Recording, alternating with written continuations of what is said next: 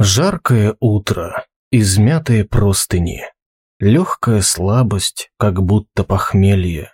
Девочка нежная, голая, босая, попою пругой рассветно аллея, спит по-детсадовски, руки под голову, змеи волос расползлись по подушке.